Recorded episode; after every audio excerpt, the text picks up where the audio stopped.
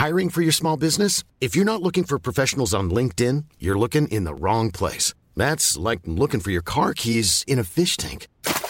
LinkedIn helps you hire professionals you can't find anywhere else, even those who aren't actively searching for a new job but might be open to the perfect role. In a given month, over 70% of LinkedIn users don't even visit other leading job sites. So start looking in the right place. With LinkedIn, you can hire professionals like a professional. Post your free job on linkedin.com slash people today.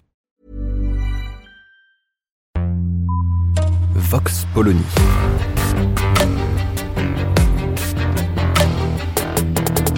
L'actualité vue par la directrice du magazine Marianne, Natacha Polony.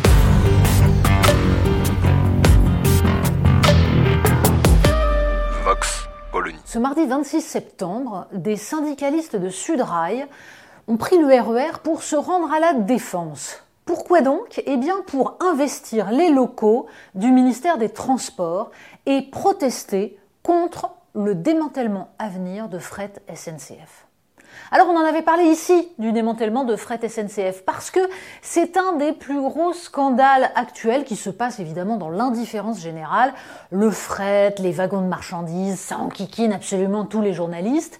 Du coup, personne n'en parle.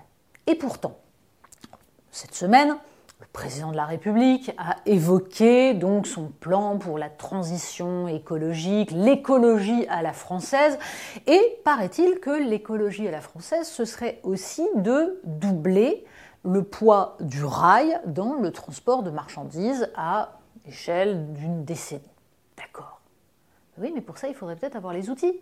Or, parallèlement, le gouvernement, par la voix du ministre des Transports Clément Beaune, a donc annoncé le démantèlement de fret SNCF à la demande de la Commission européenne. Et oui, parce que la France a subventionné fret SNCF en réinvestissant et en faisant en sorte que la SNCF récupère la dette. Dette d'ailleurs qui était liée au fait que pendant des décennies, personne n'a pensé à investir dans le fret. Les camions roulaient sur toutes les routes de France, ce qui était une absurdité totale, ce qui rendait le trafic impraticable, ce qui abîme les routes, donc les infrastructures, et ce qui en termes écologiques n'est peut-être pas la meilleure solution, mais c'est pas grave. Tout le monde s'en fichait, et en particulier les principaux patrons de la SNCF, Guillaume Pépi en tête. Mais peu importe. On avait laissé décroître le fret, on se permet donc de remettre à flot l'entreprise, et là, la Commission européenne dit attention, distorsion de concurrence. Et du coup, le ministère, conseillé en cela par les consultants qui sont toujours à l'affût d'une façon nouvelle de démanteler un fleuron industriel, se sont dit tiens, la seule solution, c'est donc de couper en deux fret SNCF et de faire cadeau à ses concurrents, de toute une part, des activités qui rapportent. Fret SNCF pourrait donc se passer de 23 flux, c'est-à-dire de 23 liaisons, qui sont celles qui fonctionnent le mieux, qui permettent de combiner le camion et le rail.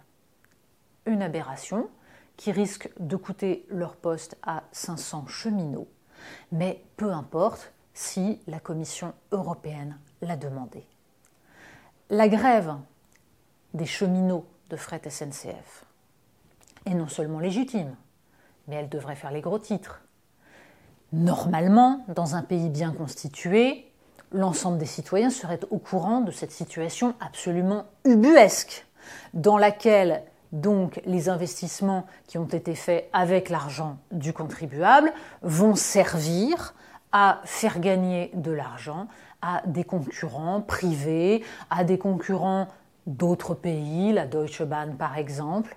Mais non, en France, tout le monde s'en cogne.